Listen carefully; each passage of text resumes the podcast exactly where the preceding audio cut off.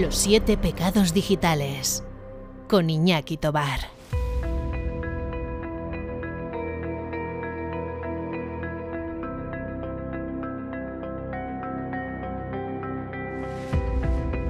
Bienvenido, bienvenida a los siete pecados digitales tu podcast de fricultura y marketing digital, en el que cada domingo a la sagrada hora de la Santa Siesta ya sabes lo que te traigo, pues recomendaciones de pelis, de series, de libros, de videojuegos, de temas musicales que me hayan impactado, influenciado, que me emocionen y compartir esa emoción contigo para, para ver si te doy alguna buena idea para esas tardes de domingo.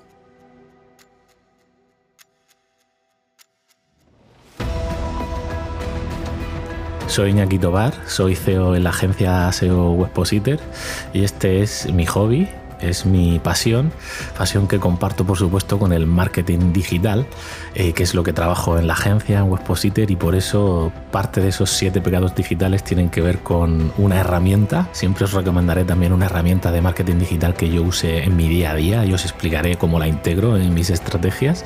Y por supuesto os recomendaré un perfil profesional, una persona con la que yo trabaje o haya trabajado y que sepa que puede aportarte valor y experiencia en tus proyectos.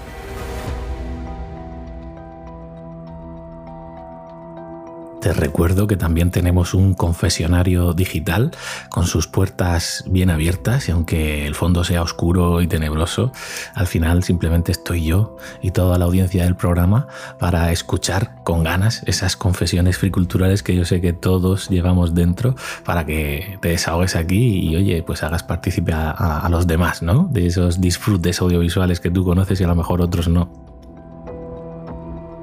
Bueno, y hoy en el programa, como podéis imaginar, continuamos la senda que abrimos ayer en el especial, en el dossier especial basado en hechos reales con Peter Aniorte, donde destripamos esa realidad detrás de Salvar al Soldado Ryan de la peli. Y hoy, por tanto, eh, abrimos el segundo volumen de las epicidades bélicas. Así que puedes esperar emoción, testosterona, arengas y mucha, mucha epicidad. ¿Qué más se puede pedir para una tarde de domingo, verdad? Bueno, además no he dejado de ingerir eh, material nuevo. Sabéis que se ha lanzado en HBO la serie de Patri. La verdad es que pinta bastante bien. Tendremos que proponernos algo con ella. Y bueno, que no lo creáis, ya estamos incluso Peter y yo preparando un especial de Halloween que empieza a olerse, ¿verdad? Halloween cerquita. Y eso va a ser un momento muy especial aquí en el podcast también. Comenzamos con las epicidades bélicas. Vamos a la trinchera juntos.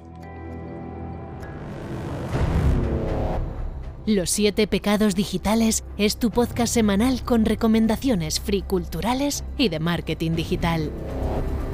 Cada domingo, a la sagrada hora de la Santa Siesta, descubre un libro, una peli, una serie, un videojuego, un tema musical, una herramienta de marketing online y un profesional digital suscríbete y peca con nosotros.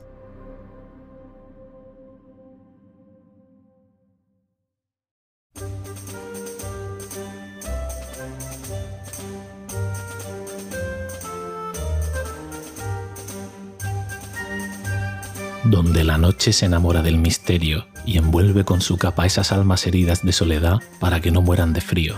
Donde la noche se transforma en una luz y acuna la imaginación y los sueños de libertad donde la esperanza camina de la mano del saber, donde te espero, en la rosa de los vientos. Fuerza y honor. Si se te han puesto los pelos de punta escuchando esta sintonía y estas palabras, eres de los míos. Efectivamente, estamos hablando de La Rosa de los Vientos de Juan Antonio Cebrián.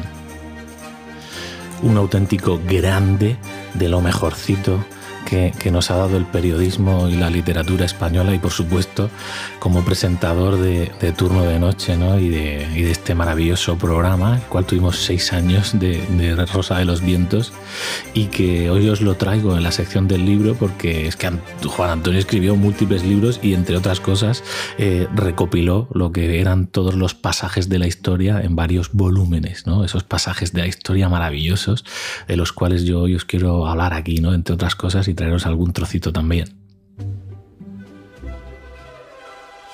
Días después de la batalla de Waterloo, un oficial británico que había participado en aquel gran combate dijo, si alguna vez la palabra sublime encontró su contexto adecuado, eso sí fue sin duda alguna en la jornada de Waterloo, 18 de junio de 1815, el canto de cisne del emperador de Francia, el canto de cisne de Napoleón Bonaparte. Cunde el desánimo entre las tropas prusianas y muchos se retiran, muchos desertan. Pero justo por la noche, antes de dar esa orden, o todos los momentos claves de la batalla, aparece Blucher tambaleante, con sus 72 años, magullado, y ve cómo sus hombres están a punto de retirarse. Y les dice que dónde van, que se reagrupen y que hay que unirse a Wellington. Debemos ser fieles con el pacto, debemos cumplir con nuestra palabra.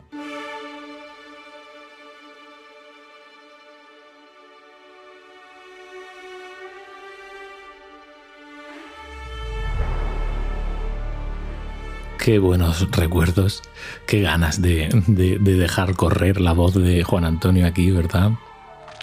Cuántas noches, cuántas madrugadas, madre mía, y una época que no había podcast y tenías que escucharlo cuando lo emitían. Eh, una de las grandes influencias y uno de los responsables que yo tuviese la pasión o la ilusión por ponerme delante de un micro a hacer estas cosas. O sea, Juan Antonio Cebrián creó todo un estilo radiofónico y, y creó legión y fans Lamentablemente la vida nos lo arrebató eh, prematuramente en 2007. Si no, vete tú a saber, ¿no? Lo, cómo se hubiese adaptado el de Juan Antonio a, a estos nuevos tiempos. Seguro que todavía hubiese innovado algo más bueno, pues este trocito que habéis escuchado correspondía al pasaje de la historia de la batalla de Waterloo. De verdad es que era una manera apasionante y didáctica de aprender historia, de verdad. Mira que yo nunca he sido un super forofo y, con Juan Antonio Cebrián se te, abrían esas pasiones, ¿no? Y esas, vamos, deberían enseñarlo en los colegios, esa manera de aprender historia. Pero el programa de la Rosa de los Vientos era mucho más. O sea, e, en él tenían cabida todo tipo de temas: ciencia, tecnología, misterio, humor, ecología, historia, leyendas, espionajes servicios secretos y un larguísimo etcétera. No, no, vamos, siempre había un tertuliano maravilloso dispuesto a participar y ahí yo conocí por primera vez a Javier Sierra o al doctor Jiménez del Oso o bueno, la, la famosa tertulia de las cuatro Cs que eran maravillosas con el propio Cebrián, con Carlos Canales, Jesús Cañejo, Callejo y Bruno Cardeñosa, que Bruno Cardeñosa es el, presentador actual ¿no? del programa y el que ha retomado el testigo y va también desde aquí un saludo para, para él, ¿no? por haber eh, llevado también el legado de, Juan Antonio fin, esa tertulia en, la que se abordaban todos esos temas del misterio de una manera súper entretenida y bueno, espero que había secciones de psico-killers, o sea, una sección maravillosa que se presentaba también Juan Antonio Cebrián y que estoy seguro de que Peter Aniorte intentará retomar ese testigo también antes o después. Teníamos la sección, por, por, supuesto, de los monográficos Zona Cero, que eran ya los puramente misteriosos y muchas veces aterradores. Había audiorelatos, en fin. Eh, hasta el Mago de Oz, el grupo, le rindió homenaje al programa en 2003 creando su propia canción versión de La Rosa de los Vientos. Como veis, un programa y un periodista, Juan Antonio Cebrián, que ha creado escuela y cuyo legado será recordado mucho tiempo. Sirva este trocito del podcast como mi humilde homenaje hacia su figura. Los siete pecados digitales con Iñaki Tobar.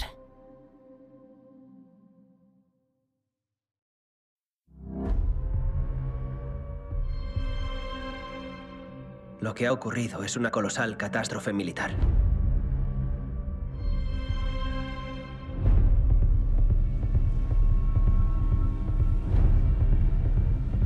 Seguiremos hasta el final. Jamás nos rendiremos.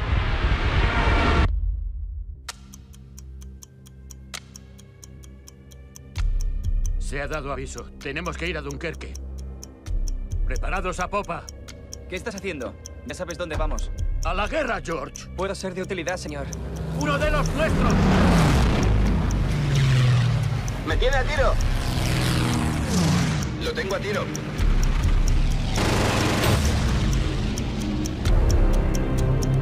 ¡Está a punto de zarpar! ¡Vamos! Tienen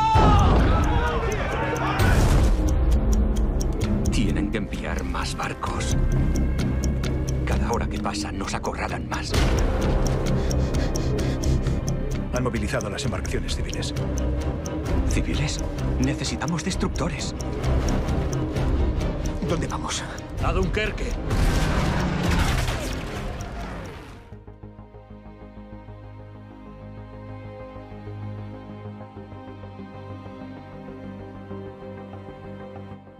Ha costado mucho editar el tráiler para poneros ese trocito y en vez de, de colocar la película entera, porque es que te pones a escuchar escenas y, y esa maravillosa banda sonora y te quieres quedar ahí, te quieres quedar a verla entera. En fin, ya lo habéis oído, ¿no? Un par de veces mencionado el lugar y la película. Estamos hablando de Dunkerque, de 2017, dirigida por el afamado y director fetiche también para mí, Christopher Nolan, pues uno de los, de los grandes del cine contemporáneo que nos ha dado auténticas joyitas y que prácticamente todas, ya os aviso que van a pasar por aquí antes o después. En fin, Dunkerque, cuando la vi por primera vez anunciada y vi que Nolan, en vez de sacar un tema de los que a él le gustan más, ¿no? de, de misterio, de thriller, de ciencia ficción, eh, se metía en, en una película bélica que parecía además bastante clásica ¿no? en su concepto, además de esa fotografía maravillosa ¿no? que siempre caracteriza las películas de Nolan. Mm, No sé, me, en principio me sentí un poco desilusionado de, ay, jolín, se ha ido al terreno de lo realista, en vez de lle- llevarnos una aventura de estas maravillosas, ¿no? tipo Origen o Interstellar. Pero, madre mía, no estaba preparado ni me esperaba para nada lo que vi en el cine aquel día. La película se basa en la Operación Dinamo, una acción militar llevada a cabo por Reino Unido y cuya finalidad era evacuar a los cerca de 400.000 soldados de Francia que había sido invadida por la Alemania nazi en el contexto de, de lo que fue la Segunda Guerra Mundial. Como os digo, esas sensaciones yendo a ver una peli en plan, bueno, pues con suerte me encontraré algo parecido entre Salvar al Soldado Ryan, que, que analizamos ayer con Peter, o La Delgada Línea Roja, ¿no? que son películas de referencia para mí cuando hablo de cine bélico, son los dos extremos, ¿no? entre la parte más realista, documental de, de Steven Spielberg y la parte más emocional eh, y bonita y poética de, de Terrence Malick, ¿no? en La Delgada Línea Roja. Pues Dunkerque aquí me dio un poquito de cada y además me dio el toque Nolan. Si la habéis visto, sabréis que, que, la película está como partida en tres perspectivas distintas, ¿no? Ese guion toca lo que sería tierra, mar y aire. Y se va distribuyendo a lo largo de la peli con esos saltos en el tiempo tan, tan curiosos. Eh, de hecho, los soldados que están en tierra el, pasaron una verdadera agonía, sufriendo allí, acorralados con los nazis por detrás, el mar bravo por delante y sin posibilidad de, ser rescatados a corto plazo. Eh, entonces, su sufrimiento, digamos que se vio alargado incluso varios días y varias semanas, ¿no? Para algunos de ellos. Luego tenemos al rescate por mar y las operaciones marítimas, es decir, a todos esos aldeanos del pueblo al otro lado de, del, mar que vienen a rescatar en una travesía de 18 horas, literalmente, a intentar rescatar a todos esos marinos de las playas, a todos esos marines de las playas.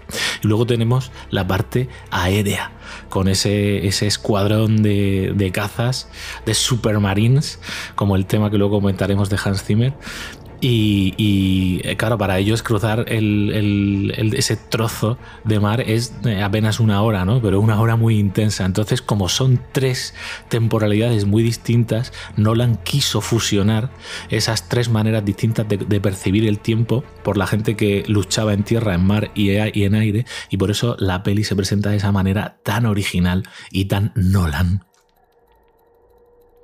Su objetivo era crear suspenso. O sea, su objetivo era crear una peli sobre todo emocionante y no tan centrada en lo que serían los cánones bélicos puros y en lo que sería carnicería, ¿no? Y gore y sangre como hemos visto en las pelis que os he mencionado antes. De hecho, él para conseguir esto, Nolan se documentó viendo cintas mudas para investigar cómo se generaba suspense a partir de escenas con multitudes. Y es que bastantes multitudes eh, aglutinó. Nolan no le gusta hacer uso abusivo de los efectos especiales para nada y, de hecho contrató a más de 6.000 extras para esas escenas maravillosas y apabullantes en las playas que además son las auténticas playas de Dunkerque. Eh, además, no, solo se quedó con la parte de no quiero usar efectos especiales en voy a llevar extras, incluso eh, generaron eh, figuras de cartón con siluetas de soldados para rellenar los huecos y hacer que pareciese que había todavía más gente en las playas. Fijaos qué, tirria le tiene Christopher Nolan al tema de usar efectos digitales. Bueno, consiguió, construyó barcazas iguales, réplicas de, iguales a las que se hacían en la época reclutó seis barcos destructores y, barcos de guerra eh, y los amoldó para utilizarlos en la película, o sea que son eh, naves reales la que estamos viendo, igual que los aviones que fueron totalmente recauchutados y adaptados para poder grabar con ellos en el aire. Vamos, realismo total, 100%. Bueno, digamos que al final toda la emoción y todo el arco de la peli, resumidas cuentas, sin, sin hacer mucho spoiler, de lo que va es de intentar rescatar esos 400.000 soldados, de los cuales finalmente, y eso es historia, pues se rescatan algo más de 300.000, en lo que fue una auténtica gesta y un, y un world changer, porque vamos, si no llegan a poder rescatar a estos 300.000 soldados británicos, eh, la Segunda Guerra Mundial hubiese sido muy distinta a lo mejor estaríamos eh, con, viviendo ahora en un universo distópico, ¿no? Mm, totalmente distinto porque Inglaterra hubiese perdido y no hubiese podido formar parte de, ese frente aliado para, para reconquistar y terminar aplastando a la maquinaria del Tercer Reich. El propio ministro británico, Winston Churchill, eh, era bastante pesimista en cuanto a qué podían lograr con esta operación de rescate. Y además que nada porque él llevaba apenas 15 o 16 días en el poder cuando se encontró con esta patata caliente. Pero en esta peli, eh, sin duda, nos da uno de esos momentos que ha pasado luego a la historia no solo del cine, sino de la música, porque también sale en una canción muy famosa de Guns N' Roses y en multitud de, de obras culturales. Y es este famoso discurso de Churchill. Seguiremos hasta el final. Combatiremos en Francia. Combatiremos en los mares y océanos.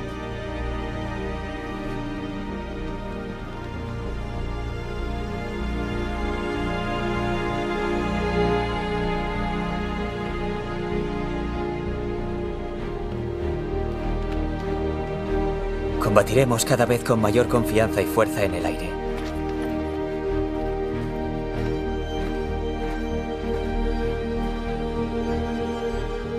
Defenderemos nuestra isla a cualquier precio. ¿Qué? Defenderemos nuestra isla a cualquier precio. Combatiremos en las playas.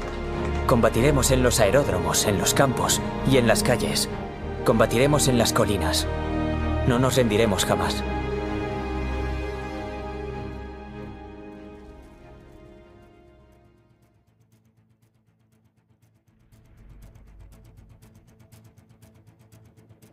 Pelos como escarpias, ¿eh? Esa es eh, la escena final de la película con, los soldados, algunos de los protagonistas que hemos seguido sus andanzas y desventuras ¿no? durante todo el metraje, pues volviendo a casa y encontrándose ese discurso transcrito de Churchill en, un periódico.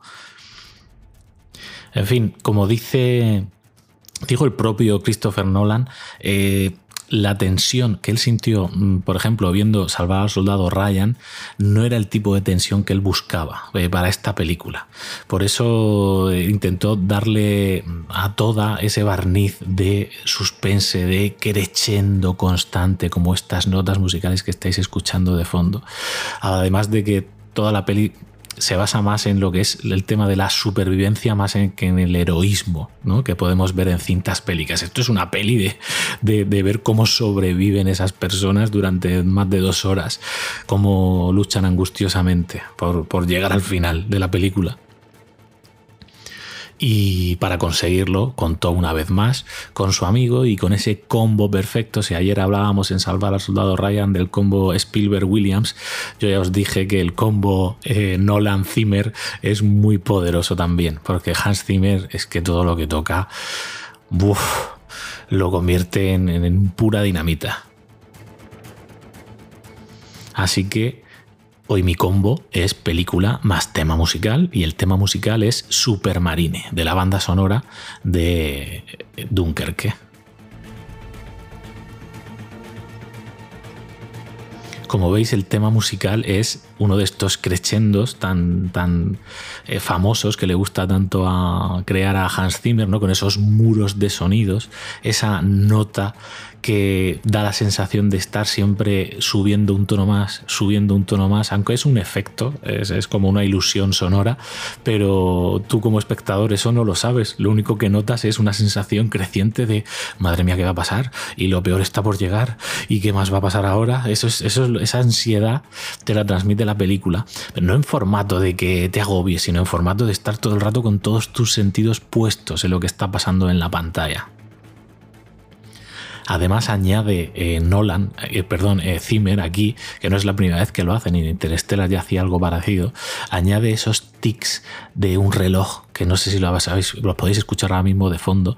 es como un clic, clic, clic, como un cronómetro, los tics de un cronómetro que van pasando. Esto en realidad es, es el reloj de bolsillo del propio Christopher Nolan, que Zimmer le cogió los sonidos, los sintetizó y bueno, alterándolos de maneras distintas, los integró en la película para crear esa sensación del tiempo y porque al fin y al cabo esta es una peli que, juega un poco o mucho ¿no? con el espacio-tiempo, como os comentaba. Tú empiezas a verla por una escena y la terminas por otra y es un poco difícil de pillar la primera vez. Yo esta película la he visto ya por lo menos tres veces y la he disfrutado más en el tercero porque entendía mejor las cosas.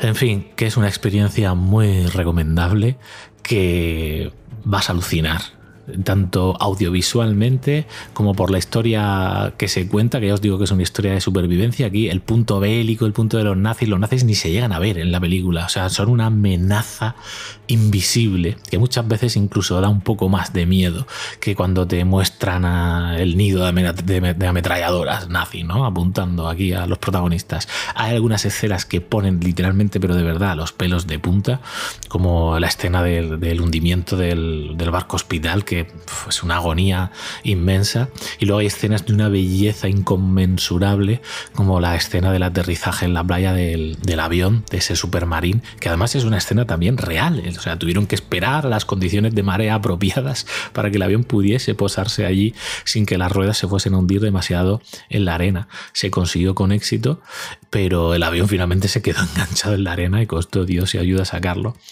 En fin, muy realista la película, todo lo que veáis está pasando en pantalla y aderezado con esta maravillosa banda sonora de Hans Zimmer. Eh, ya os digo que yo, yo, la he llevado en el coche mucho tiempo esta banda sonora en mis trayectos para ir y volver del trabajo porque es que me ponía las pilas. Adelante, soldados, poneros Dunkerque y me contáis qué os ha parecido en los comentarios.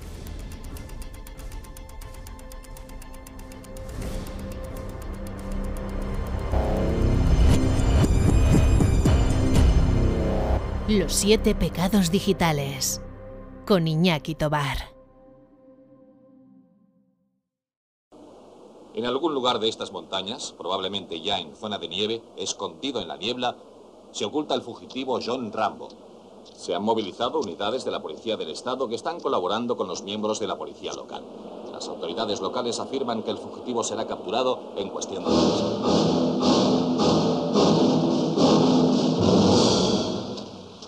No he venido aquí para salvar a Rambo de ustedes, sino a ustedes de él.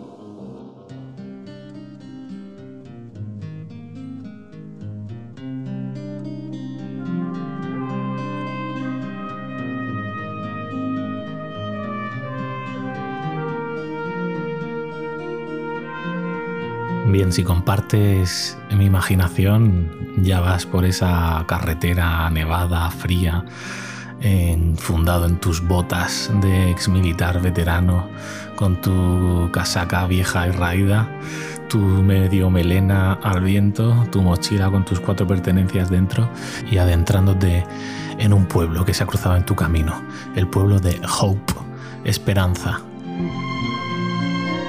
Nombre que resultará ser bastante sarcástico después de todo lo que se desencadena a partir de este punto para el protagonista, que no es otro que John Rambo.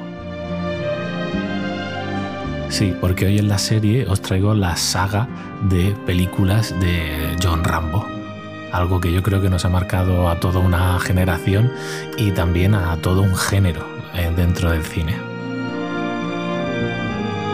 Eh, John Rambo está basada en los personajes creados por el novelista David Morrell en su primera novela que fue First Blood, Primera Sangre. De hecho, aquí en España se tituló Acorralado y fue estrenada en 1982, pero luego son cinco pelis en la saga. Tenemos eh, First Blood parte 2, ¿vale? Eh, que aquí se llamó Acorralado parte 2. Luego tenemos Rambo 3 a secas. Luego John Rambo, que ya es, digamos, el, el Rambo mayor, el Sylvester Stallone un poco operado de más. Y por último tenemos Last Blood, Última Sangre, que es un cierre a una saga que a mí no me terminó de disgustar, luego la comentamos un poquito más. Pero bueno, ¿cuáles son esas sensaciones y por qué os traigo yo la saga de Rambo? Jolín, pues porque la he disfrutado como un enano, cuando era niño y luego de un poquito más de adolescente y ahora de cuarentón las he vuelto a revisitar todas, no hace mucho, y me he vuelto a emocionar. Así que prepárate, atate la cinta roja, enfúndate el cuchillo y vamos con ese ritual de preparación de John Rambo.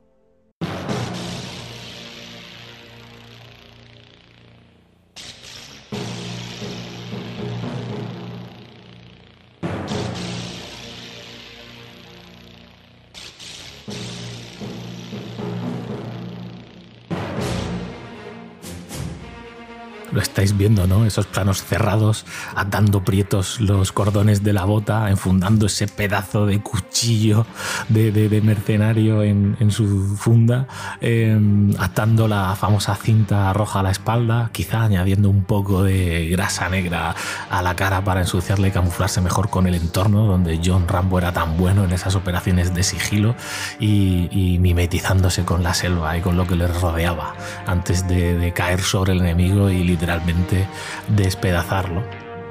Este ritual, como os decía, a partir de ahí se ha, utilizado en un mogollón de pelis y otras series. Ese momento, digamos, de punto de inflexión en una peli o en un arco argumental en el cual el protagonista ya está muy cabreado, peace off, como dicen los americanos, y preparado para repartir leña, que en eso era el mayor especialista John Rambo.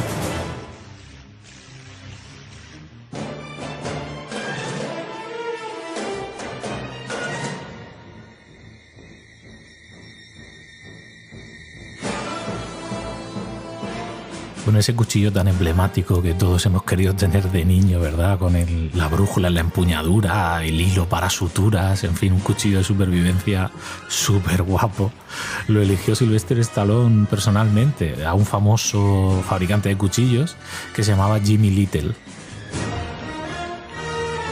Además, eh, recuerdo hablando con el dueño de Aceros Hispania, que es una empresa muy famosa que fabrica todo tipo de espadas, incluso para películas y cosas así. Y, él decía que cada vez que se ponían una peli de Rambo por la tele, eh, subían mogollón los pedidos de cuchillos de Rambo, por ejemplo. Es algo, no sé, muy magnético, entiendo, para cierto tipo de personas. En fin, la película sobre todo la primera, ¿no? La de Acorralado es una película de, sufrimiento y de, y de castigo también, de venganza, ¿verdad?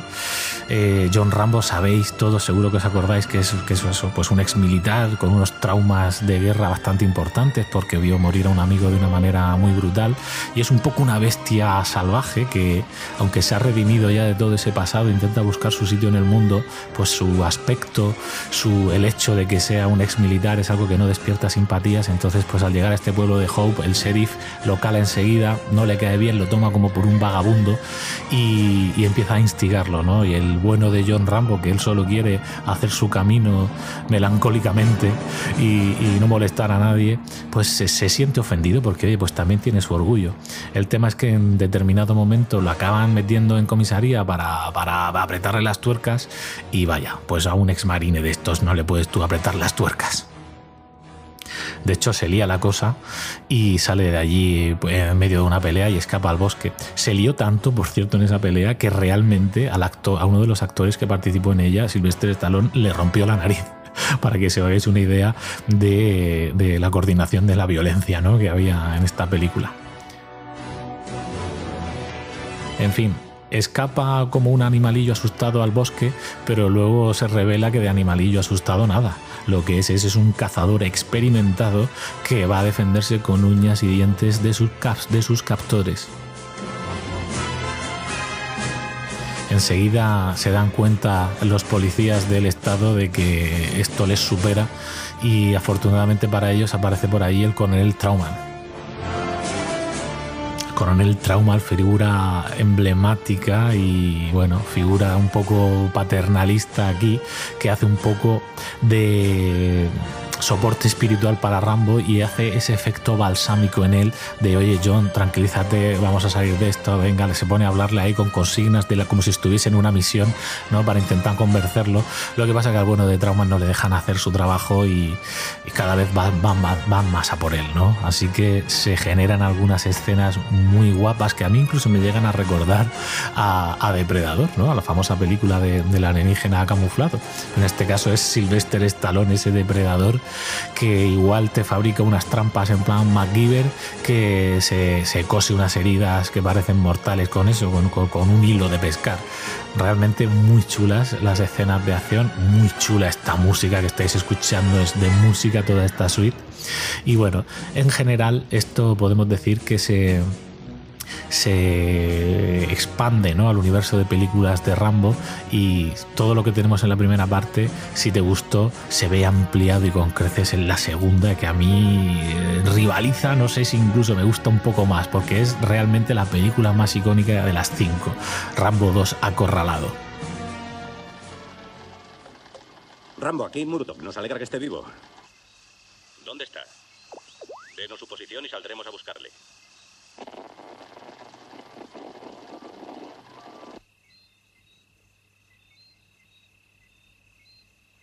Murdoch. Juro que le mataré.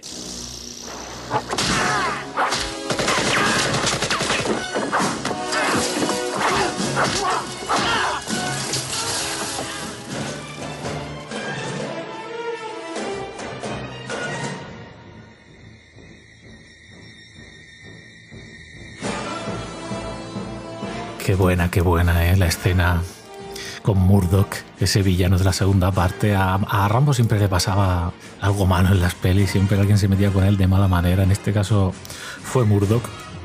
Y seguro que os acordáis de ese momento ahí un poco antisistema y rebeldía de Rambo cuando finalmente consigue regresar por sus medios a la, a la base y metralleta en ristre se carga todos los aparatos y todo el centro de mando de una manera en plan, ya estamos todos gritando y aplaudiendo de sí, mátalo a él también. Pero no, no mata, no mata a Murdoch. Él eh, tiene, tiene su honor. A la una buena leche sí que le mete.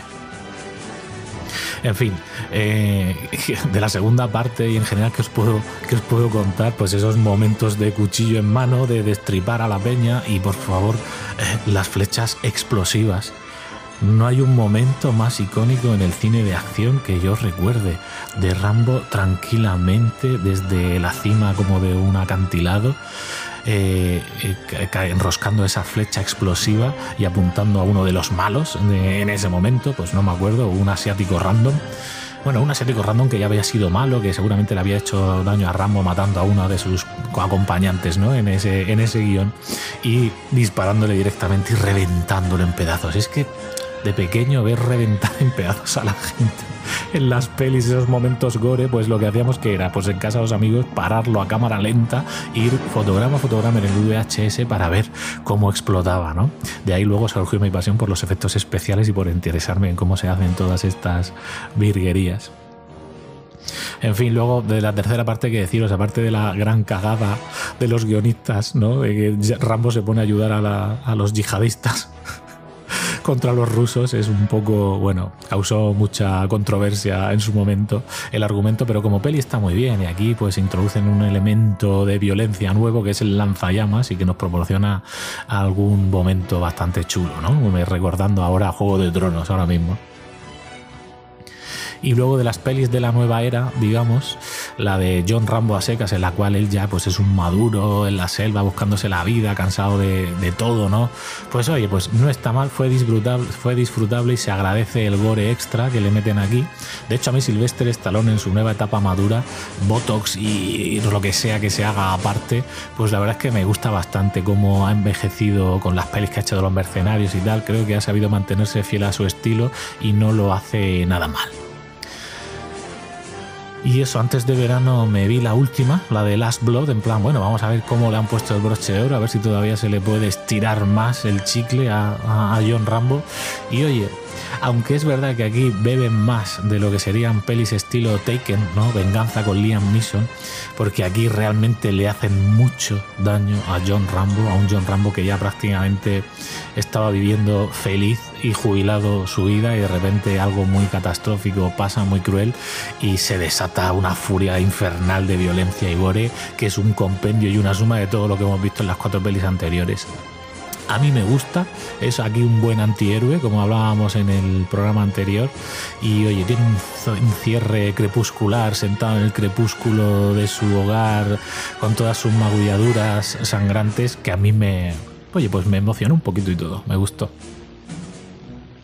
En fin, simplemente comentaros dos curiosidades. La primera, no tendríamos esta saga de Rambo si llega a ser por Sylvester Stallone, porque él cuando vio el primer montaje de la peli, que duraba dos horas y media, casi tres horas, dijo que, vamos, intentó él con su pasta comprarla para eliminarlo y que no saliese a la luz.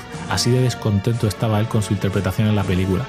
Sin embargo, los, los productores le convencieron para simplemente hacer un edit, quitaron un montón de planos de Rambo, entonces a Rambo apenas se le ve y hace cuatro apariciones en la peli y se centraron más en las escenas de sus captores. Y eso fue todo un éxito. De hecho, es una manera de montar las pelis de acción para darle más eh, misterio al personaje de, de, del protagonista, ¿no? de ese héroe de acción del cual no se sabe todo.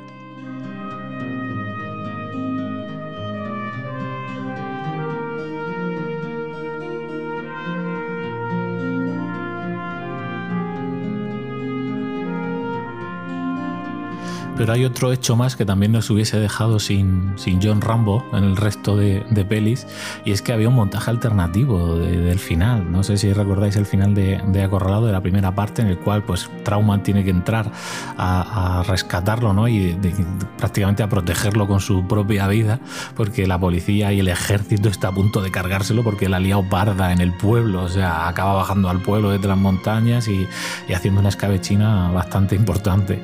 Entonces parece que su destino está claro y, es morir. Y Trauman lo sabe en el último momento, pero en el montaje original es el propio Trauman el que acaba matándolo, como el que sacrifica una bestia que tiene la rabia y se ha vuelto loca.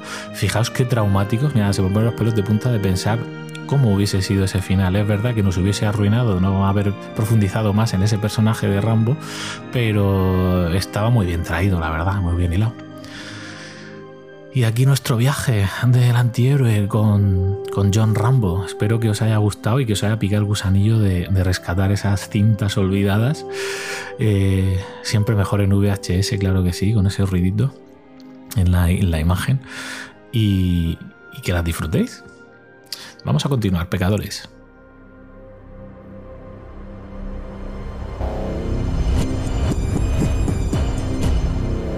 Los siete pecados digitales con Iñaki Tobar.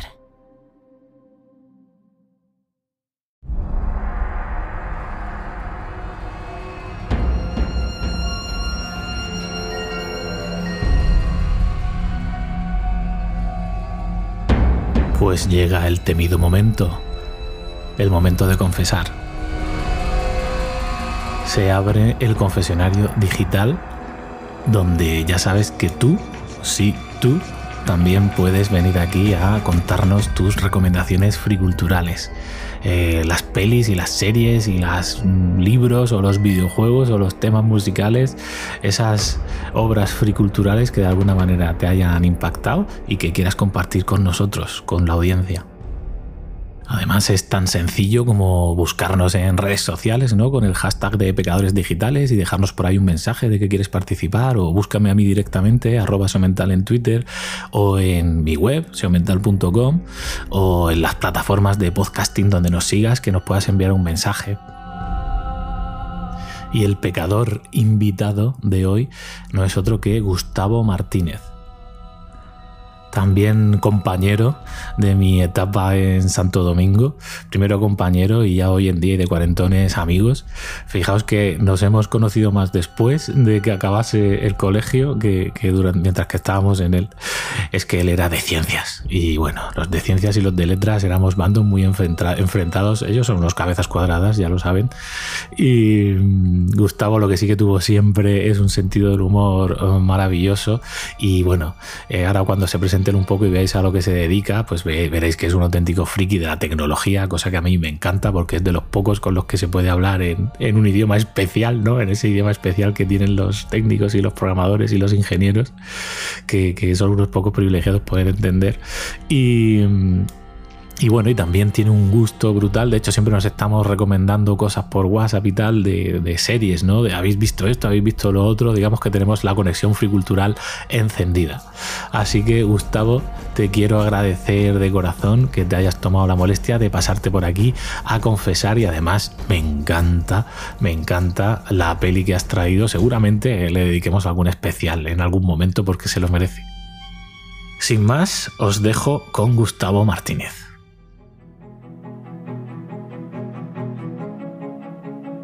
Hola, me llamo Gustavo Adolfo Martínez Bailén. Tengo 42 años y soy ingeniero en telecomunicaciones. Trabajo para la Oficina de Marcas y Propiedad Intelectual de la Unión Europea, como team leader del Departamento de Redes y Seguridad. Conocí a Iñaki allá por el 1994, en el instituto. Tuvimos una relación muy sana. Él siempre ha estado muy bien plantado en la tierra y yo me he movido por tierras pantanosas. El destino nos separó durante unos años, hasta que nos volvió a juntar ya casados, hechos y derechos. Él casado con una compañera de clase mía y yo casado con una de su clase. Encima, él de letras puras, con una de ciencias puras. Y yo, ciencias puras, contra una de letras puras. Hablando de destino, quería comentaros mi peli o pecado favorito, que es Terminator 2, la de 1991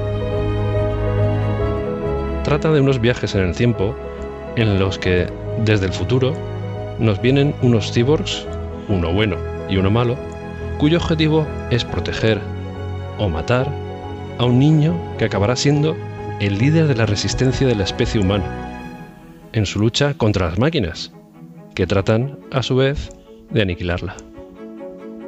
La eterna lucha del bien contra el mal.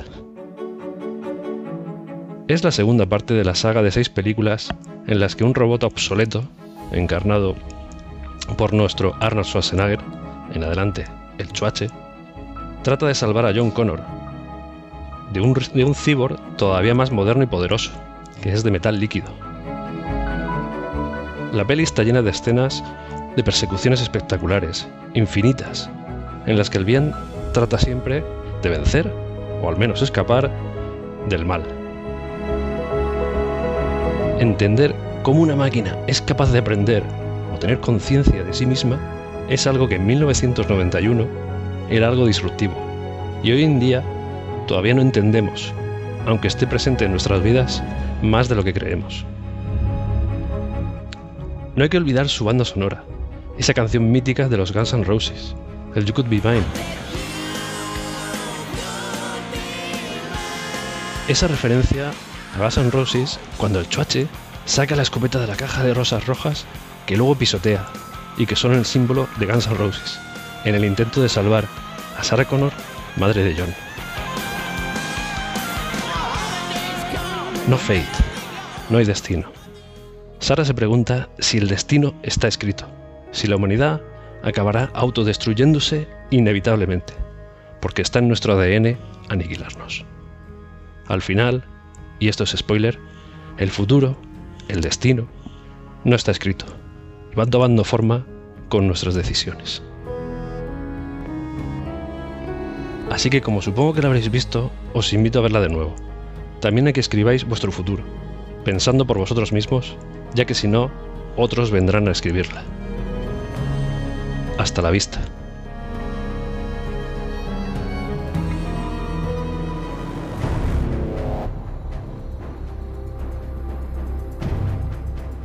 Tú también puedes ser un pecador digital. Sigue el hashtag Pecadores Digitales y mándanos tus confesiones a través de la cuenta de Twitter SEO Mental, de la web seomental.com o de la plataforma de podcasting que prefieras. Evox, Spotify, iTunes. Donde quieras, pecamos.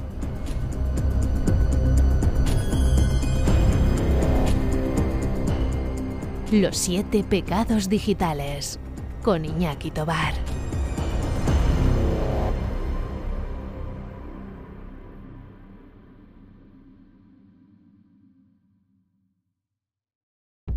The needs of our planet were greater than she could supply. So we sent men beyond the reaches of our atmosphere. But the open space gave way to an insurgency. Let's go give him hell. Hey, should be a blast. Turn the ship around! The pilot of this ship, it's my job to make sure that we get back. I gave you a direct order! If you don't make that kind of choice, you have no place being in command. Alpha 2's down! It's time to raise the black flag and start cutting throats.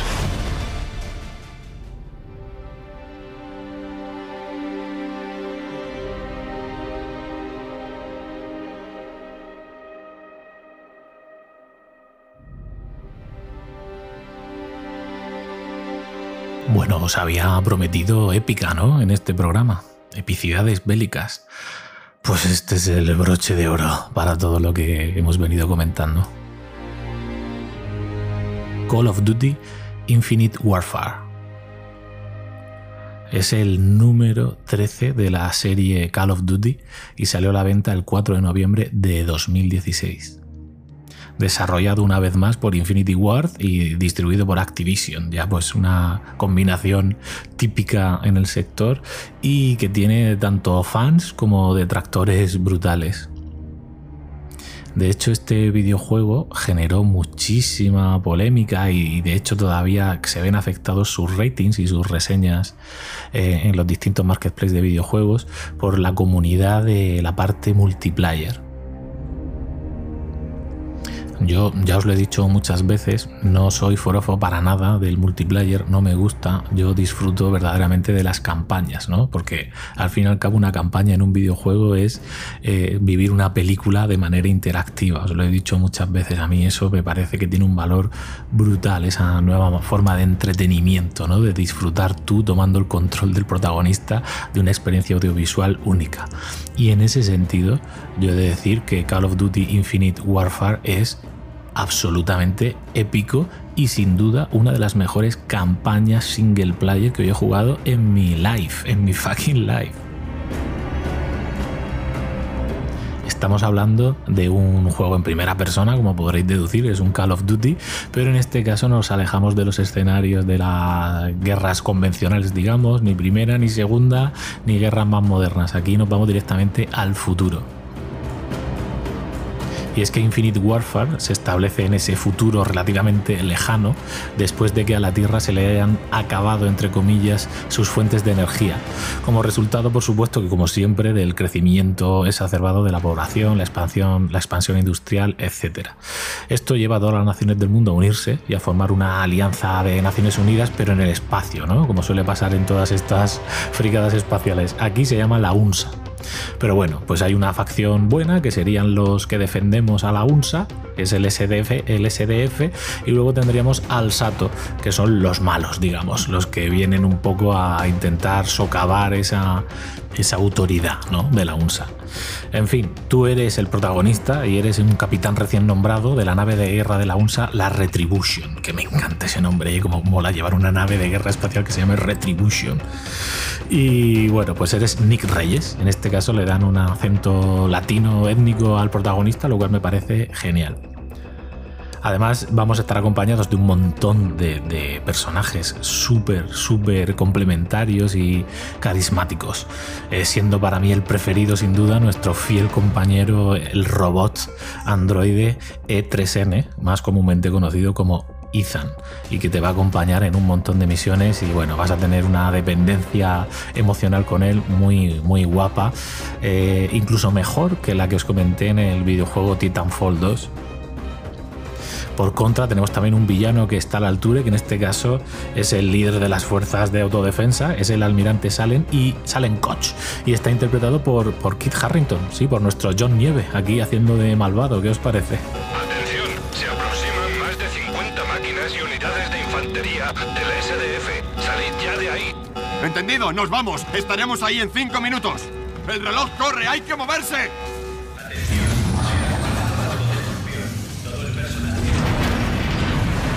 ¡Al ataque!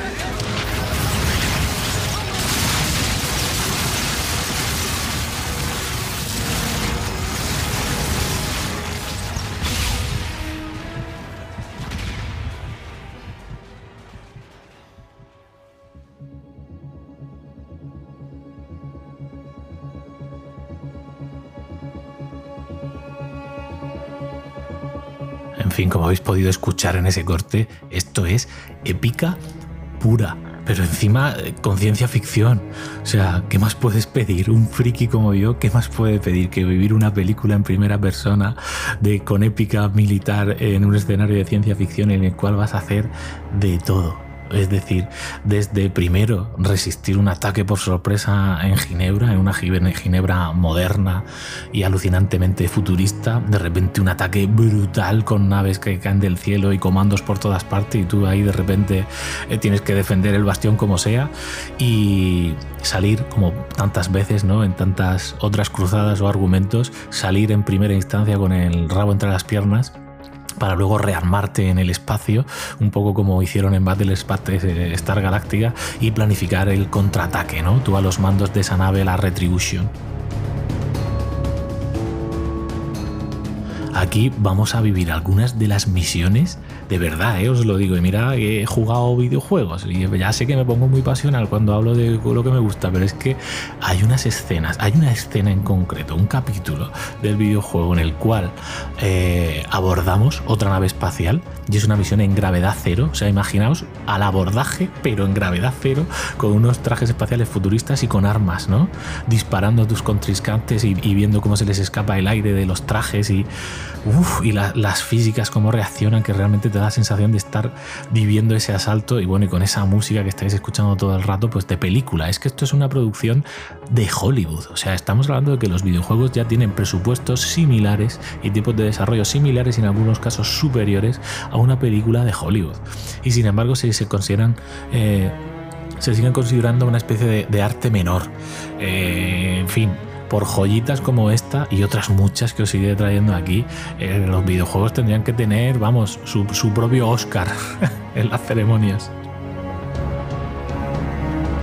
Recuerdo otra de las misiones que me dejó súper impactado, que es en un planeta que está en una órbita chunga cerca de una supernova y cada vez que, digamos, da el sol en la cara del planeta en la que tú estás, todo se vuelve abrasador, un poco como en la peli de, las crónicas de Riddick, que seguro que algunos estéis recordando, y tienes que ir huyendo tanto del fuego abrasador de la supernova como de una horda de robots que se les ha ido la pinza y van a por ti, que es como un ataque zombie pero con robots descontrolados.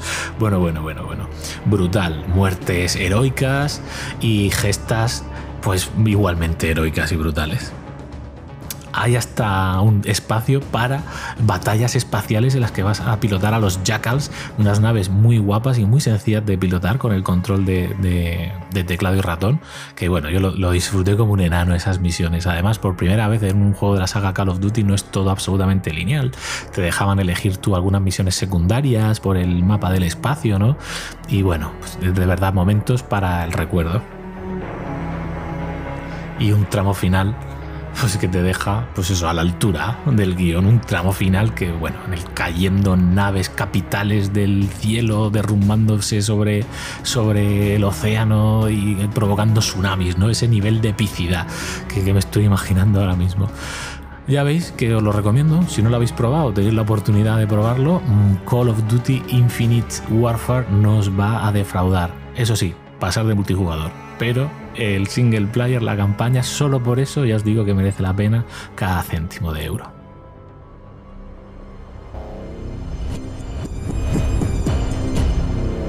Los siete pecados digitales con Iñaki Tobar.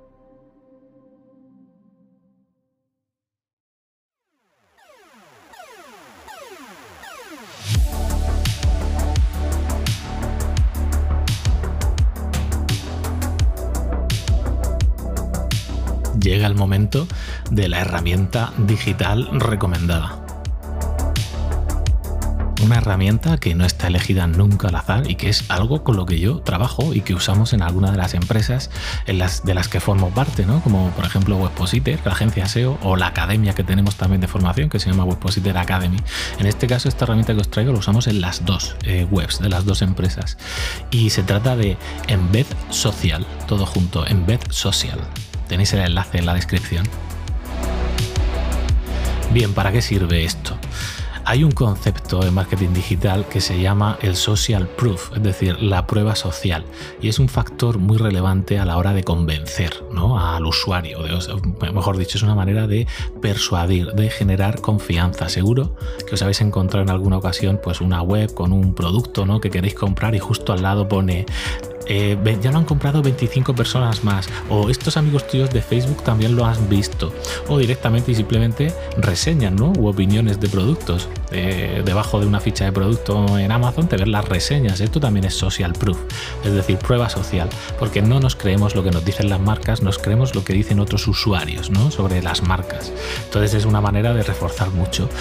Por lo tanto, es muy importante tener maneras y formas y por lo tanto herramientas como la que yo os traigo que os permitan de una manera sencilla embeber esos comentarios sociales o esa prueba social cerca de vuestras llamadas a la acción, ¿no? ya sea en fichas de producto, en landing pages o en formularios de contacto de la web de manera que animen a la gente a dar ese paso final que al final es eh, que pinchen en el botón ¿no? para enviarte el formulario de contacto o que directamente añadan al carrito para comprar cómo lo hace en vez Social. Por ejemplo, eh, una de, de las mejores plataformas para, para, social proof son las reseñas de Google My Business, ¿vale? O los comentarios que te pueden dejar también sobre tu tienda en Facebook todo esto sería un poco complicado, ¿no? Tendrías que hacer un poco una, de manera manual, copiarlos y pegarlos y meterlos tú a mano en la web. Sin embargo, con Embed Social conectas tu cuenta de Google My Business, por ejemplo, y automáticamente te extrae todas las reseñas de ahí. Además, tú te las puedes filtrar para que se muestren primero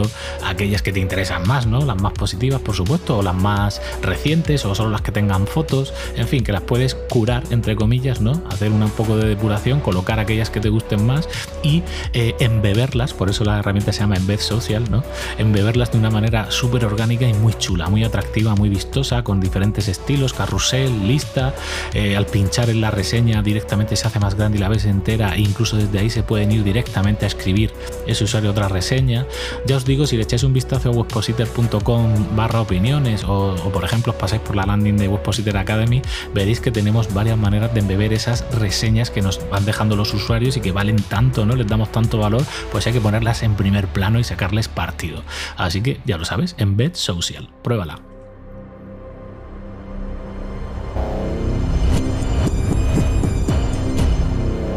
Los siete pecados digitales con Iñaki Tobar.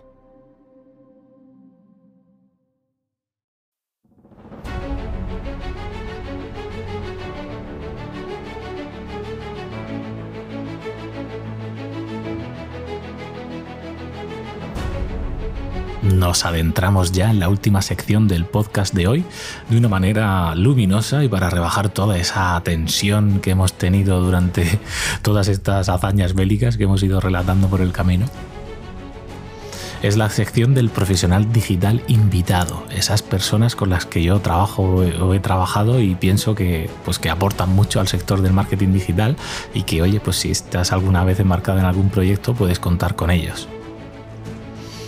Hoy os he dicho que esto va luminoso porque ella es conocida en el sector como la Galadriel del SEO, cariñosamente, y es Isabel Romero.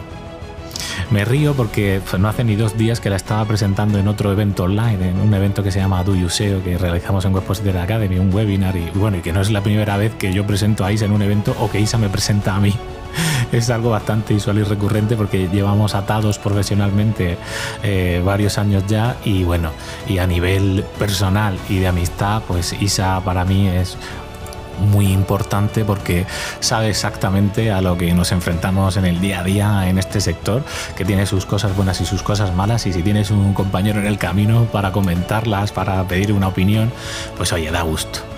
Y gusto os va a dar a vosotros escuchar esta confesión que ha preparado Isabel y que bueno es una especie de, de, viaje milagroso a un montón de perlitas que todos llevamos dentro que yo he sonreído y me he emocionado varias veces escuchándola y espero que a ti te pase lo mismo. Isabel muchas muchas muchas gracias por currarte esta confesión tan bonita y tan emocionante. Nos vemos pronto. Disfrutar de Isa.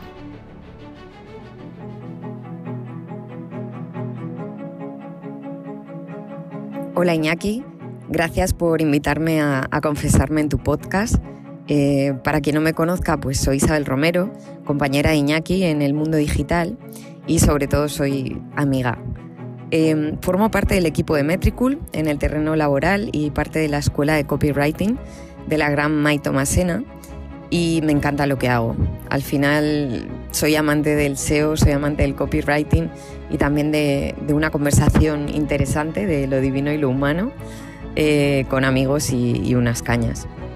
Mis pasiones personales son mi hijo, al que yo llamo mi gran proyecto de hombre, mi perrucho, al que saco a pasear, o más bien al que acompaño a pasear cada día, y el príncipe de Garaita, que también es una persona indispensable y que me ayuda a crecer. Así que llega el momento de confesar y vamos a ello. Yo confieso que mis pecados digitales comenzaron con el veneno del teatro. Creo que no tenía 12 años cuando vi la muerte de un viajante en el cine teatro improvisado de mi pueblo, junto a mi padre, en un lugar de La Mancha de cuyo nombre no quiero acordarme. Em, el veneno del teatro me, eh, me entró en vena y, pasé a formar parte de una compañía de teatro que se llamaba La Mueca, en la que debuté, mientras leía libros como El Hobbit o La Historia Interminable en los soporíferos veranos de las llanuras de viñedos y la piscina municipal del pueblo. Y yo creo que estos libros fueron mis libros de cabecera durante la adolescencia, junto a El mundo de Sofía me hicieron volar la imaginación y también me hicieron volar a lomos de Fuyu hasta la comarca mientras trataba de responder la primera pregunta que se encontró Sofía en el buzón, que es eso de ¿quién eres? Y todo esto creo que es lo que ha marcado el género de cine que a día de hoy me emociona y que no es otro que el cine fantástico. Yo si hay elfos, superhéroes o mundos paralelos, ya me tienen ganada. Em, Robin Cook también merece una mención especial porque marcó mi etapa de, la adolescencia a la postadolescencia, eh, porque yo creo que todavía sigo siendo una mujer con, alma de niña. Em, libros como Cuerpo extraño, La cura, En coma, Brain o Mutación eh, fueron libros que, me acompañaron en esta etapa. Y bueno, también llegó ese momento de revolución hormonal, momento dramático, intenso, en el que me debatía entre pelis de fantasía y fue cuando descubrí también a Isabel Cochet, que me parece deliciosa. Es intensa para algunos, pero deliciosa. Em, y hay una película que en mi vida marcó un antes y un después, precisamente de, Isabel Coixet, que se llama Mi vida sin mí. Así que mm, para mí es un must. Y mm, también hay un libro que fue un, libro heredado que, me hizo replantearme esquemas mentales y ese fue Caballo de Troya del, gran Juanjo Benítez. Creo que, mm, que también tengo que hablar de otra de mis pasiones o pecados frustrados, que es el karaoke. Y como buena karaokeotera, que me acabo de inventar la palabra, igual que Iñaki, me encantan los musicales. Eh, tuve la suerte de ver El fantasma de la ópera en directo y me puso la piel de gallina y aún guardo un CD de, su banda sonora, al igual que mi Saigón.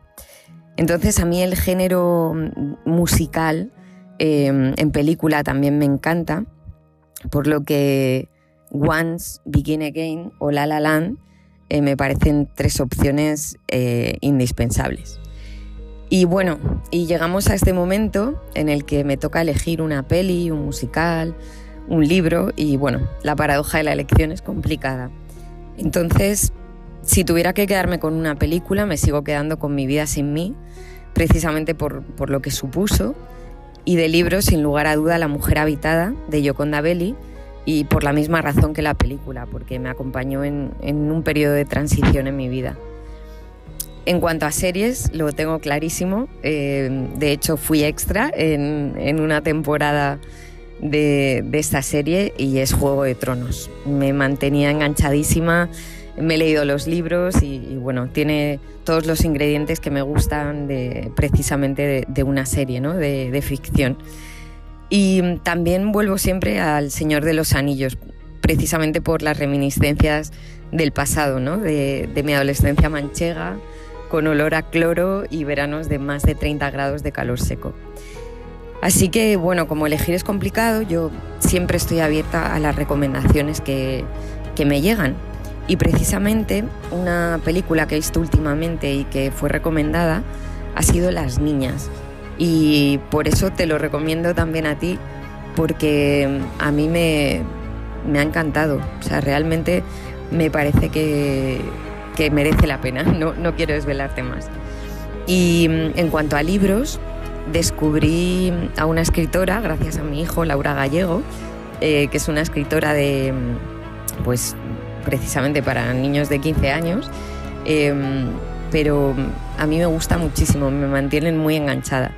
Así que también te recomiendo cualquier libro de Laura Gallego. Y bueno, y puede ser que, como dice Sabina en Peces de Ciudad, al lugar donde has sido feliz no deberías tratar de volver, pero volver a mi adolescencia a mí me hace feliz y mm, por eso todo lo que tenga que ver con soñar, hacer volar la imaginación o subirse a un escenario para mí merece la pena. Así que muchas gracias Iñaki por invitarme a pasarme por aquí y hacerme pensar en esas películas y libros que, hacen que se me erice la piel. Porque al final yo creo que, que son una proyección de lo que nos gustaría ser.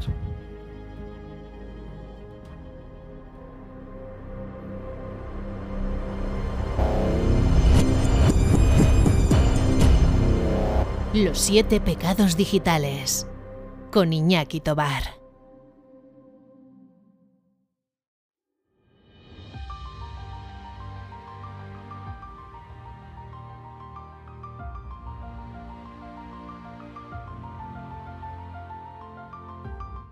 llega el momento de la dulce despedida. ¿Qué tal lo has pasado? ¿Has disfrutado del viaje? ¿Te has manchado las botas de barro? ¿Te has manchado las manos de sangre? Es momento de enjuagarte, de limpiarte, de quitarte toda esa capa de polvo que has acumulado entre tantas explosiones en el episodio de hoy de epicidades bélicas.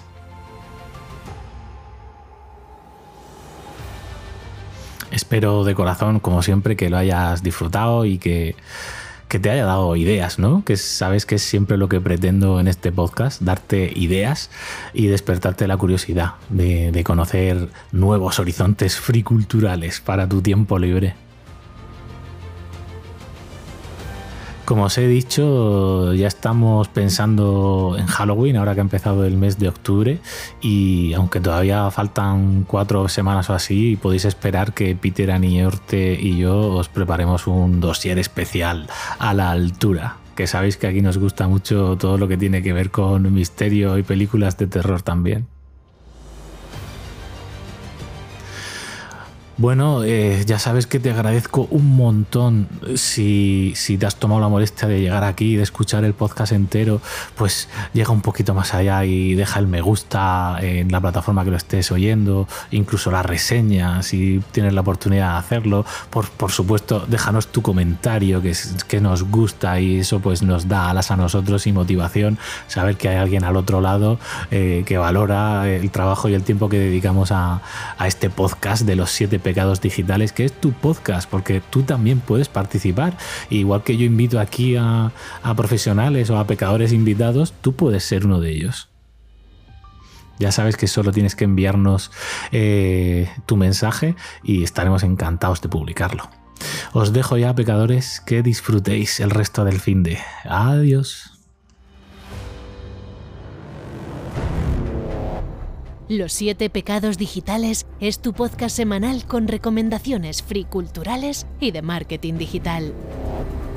Cada domingo, a la sagrada hora de la Santa Siesta, descubre un libro, una peli, una serie, un videojuego, un tema musical, una herramienta de marketing online y un profesional digital. Suscríbete y peca con nosotros.